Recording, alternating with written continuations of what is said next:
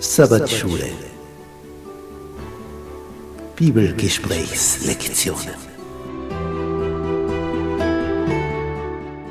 Willkommen zu unserer Studienreihe über die Botschaft des Hebräerbriefes.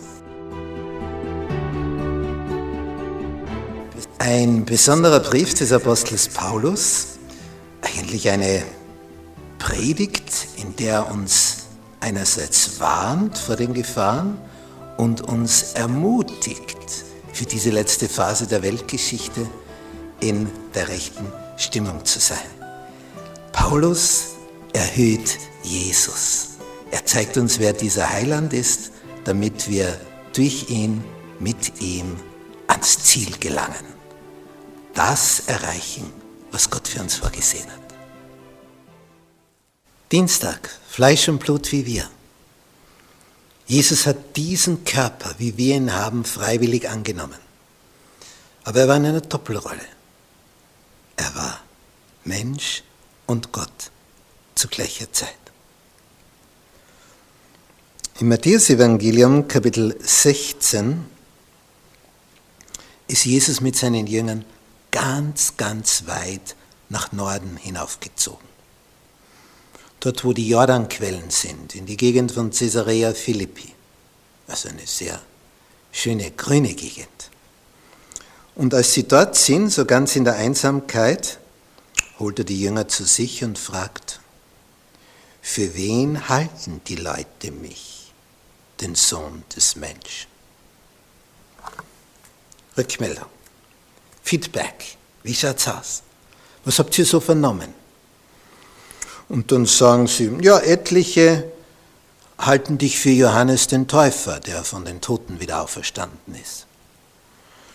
Andere meinen, du seist der Prophet Elia, weil es war ja angekündigt worden, siehe, ich sende euch den Propheten Elia, ehe der große und schreckliche Tag des Herrn kommt.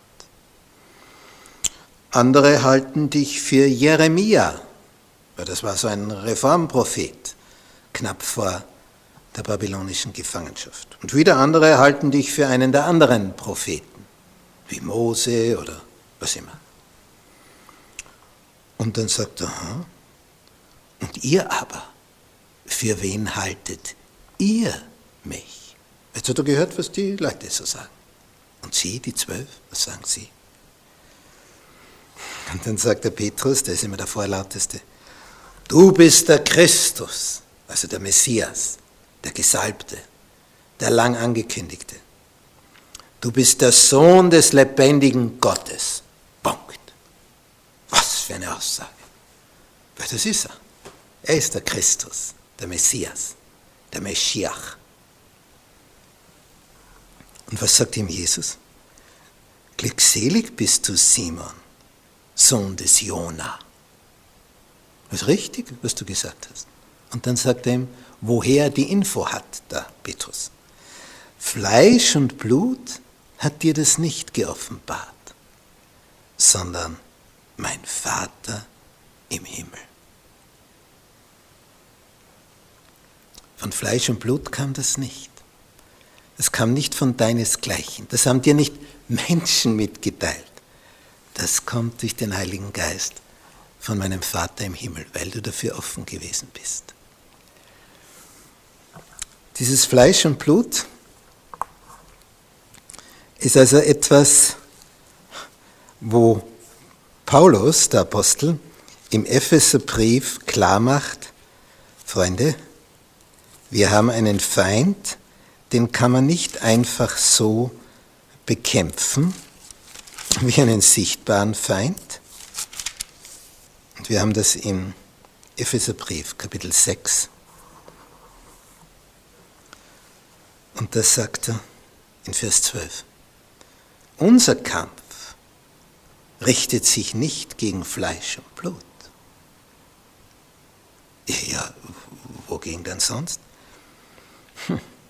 Sondern gegen die Herrschaften, gegen die Gewalten, gegen die Weltbeherrscher der Finsternis dieser Weltzeit, gegen die geistlichen Mächte der Bosheit in den himmlischen Regionen nicht Fleisch und Blut. Gegen Gewalten, die unsichtbar sind, die Weltbeherrscher der Finsternis. Das ist also der Punkt. Da gibt es unsichtbare Kräfte, unsichtbare Mächte. Und die sind am Wirken. Und zwar vehement am Wirken. Die sind so vehement am Wirken, dass sie hier die ganze Politik dieses Planeten steuern. Und Paulus weiß um das. Er weiß, was da in der unsichtbaren Welt vor sich geht, wer da die Fäden zieht.